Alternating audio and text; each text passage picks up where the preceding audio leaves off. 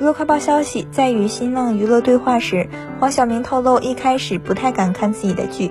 也曾因《玫瑰之战》的角色太像自己有点排斥，但并不担心再被拉回以往的标签中。黄晓明直言羡慕袁泉和俞飞鸿的状态，生活中自己希望更自由，也有点羡慕尹正。对于已经参加了多季的中餐厅，黄晓明表示，把中餐厅当做减肥之旅，有时间和老友相聚，跟更多的家长交流亲子方面的知识，也觉得很幸福。